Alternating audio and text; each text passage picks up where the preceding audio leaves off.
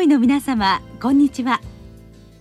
恐林製薬がお届けする恐林シンポジア。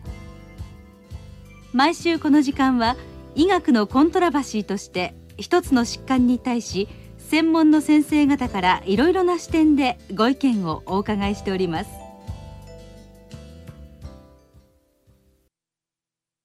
シリーズ日常臨床に潜む内分泌疾患と最近の話題の35回目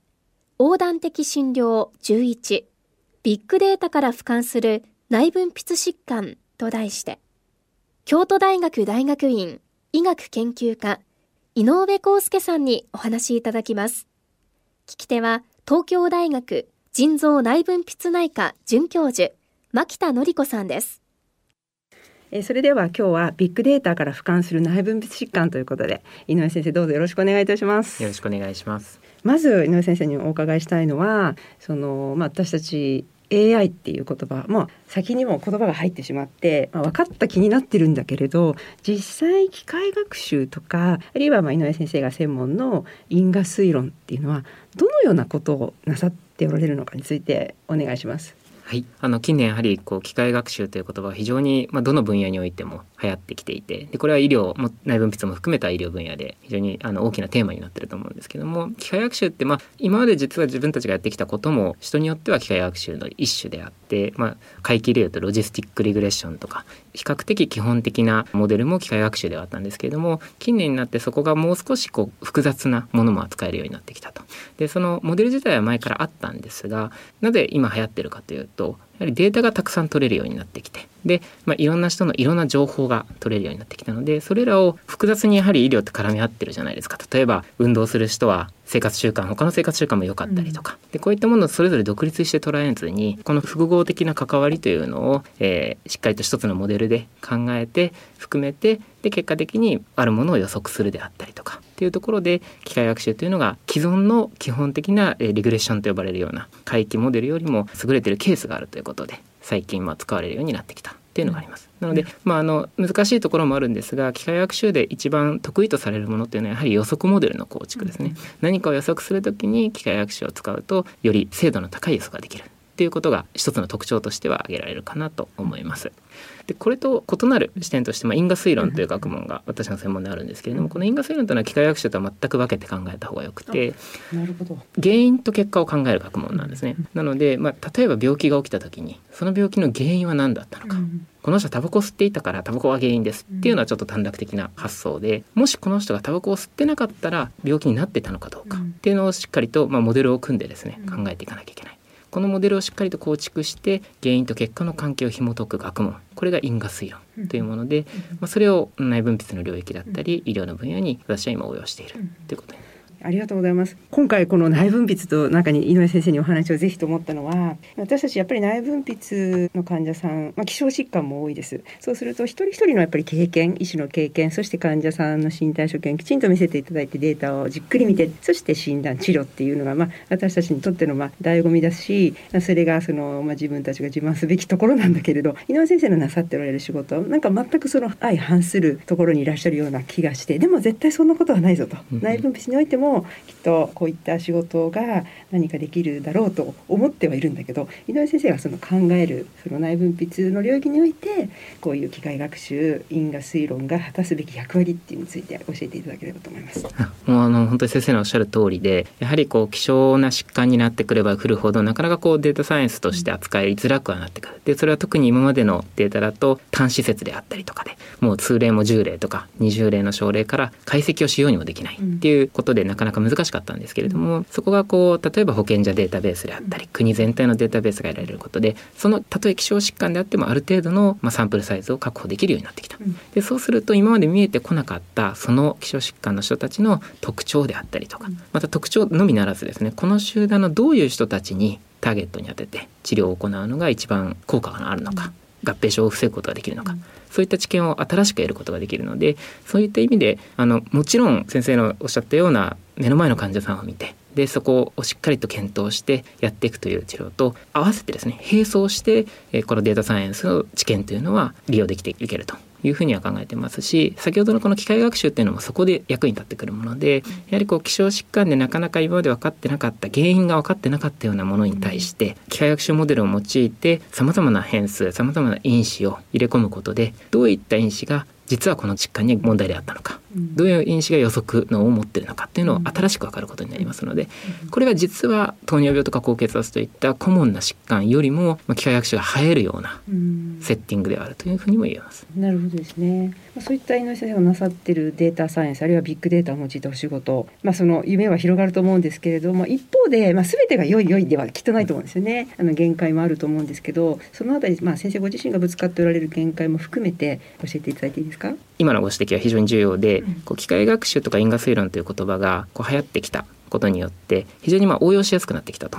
でそうなると簡単に実装はできるんだけれどもその背景にどういう過程があってどういう前提を置いてやってるのかというのをなかなかこう理解せずとも応用できる時代になってきてしまいましたので、まあ、逆に言うと素人ができちゃう。そうですね、まあ、言い方次第では。はいそうです。でそれっぽい結果は出てしまう。でそれをそのまま出してしまうと当然レビュアーが見ますけれどもなかなかこうレビュアーも質もバラバラですし、たとえそこでしっかりとしたレビュアーに当たっても論文で見えるものって限られてますから、そこで通ってで結果的に本当に真実かわからないものというのがどんどん出てきてしまうというのが実際かなり起きていると思います。なので、まあ、ここら辺はいかに精度高くまたこう透明性高くですねあの再現性を持ったデータ提供できるか、うん、結果の解除できるかっていうところはこれからもっともっと重要にはなってきますし、やはりそういった意味でも一つの、まあ、今までもそうですけれども一つの研究結果が何か社会とか臨床にインパクトを与えるというよりはそこから得られた知見が他の研究であったりとか他のアプローチでもしっかりと確かめられて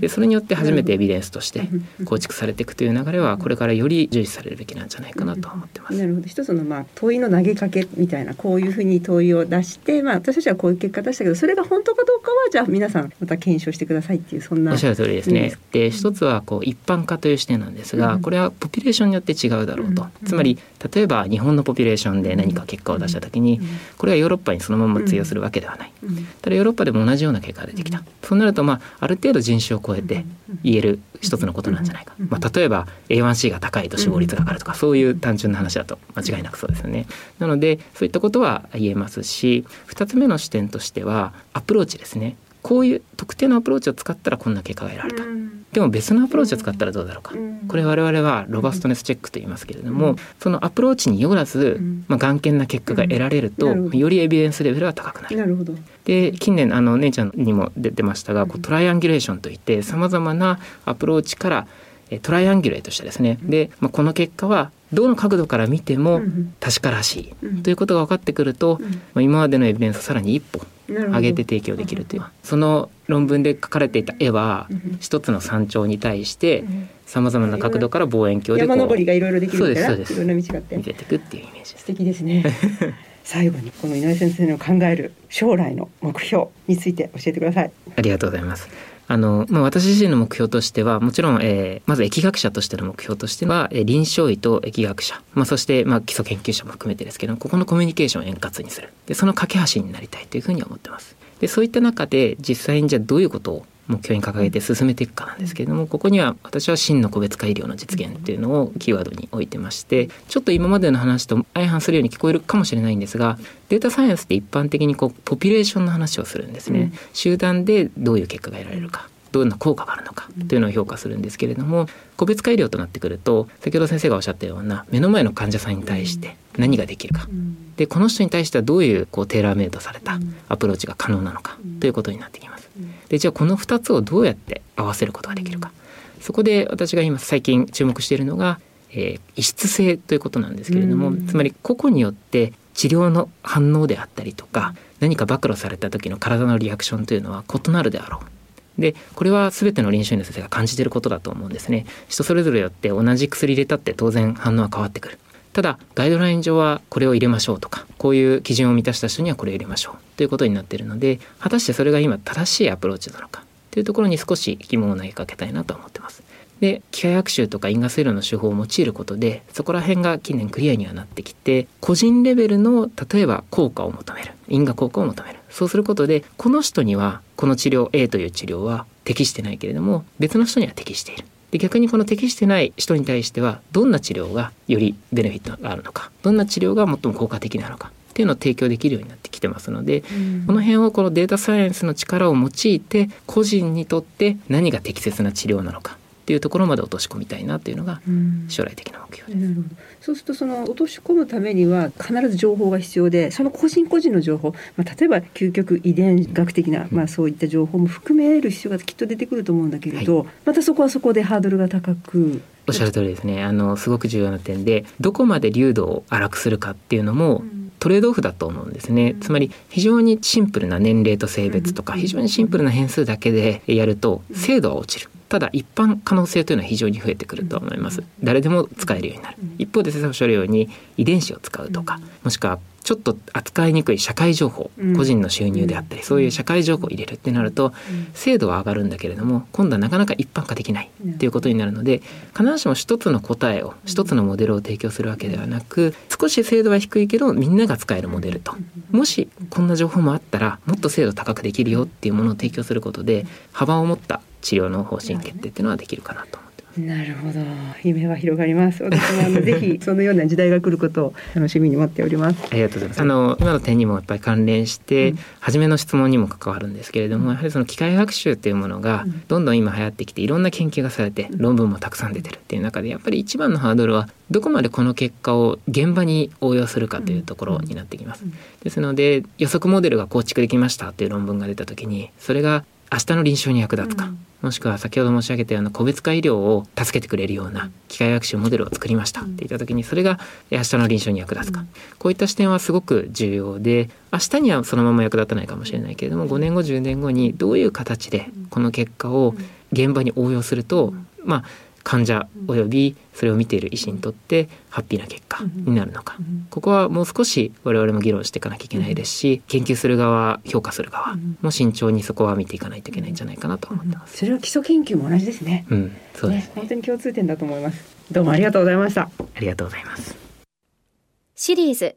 日常臨床に潜む内分泌疾患と最近の話題の35回目横断的診療11ビッグデータから俯瞰する内分泌疾患と題して、京都大学大学院医学研究科井上康介さんにお話しいただきました。聞き手は東京大学腎臓内分泌内科准教授牧田典子さんでした。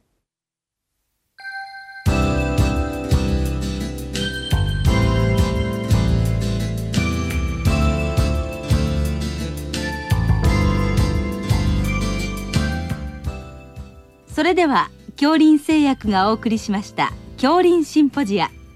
来週をどうぞお楽しみに。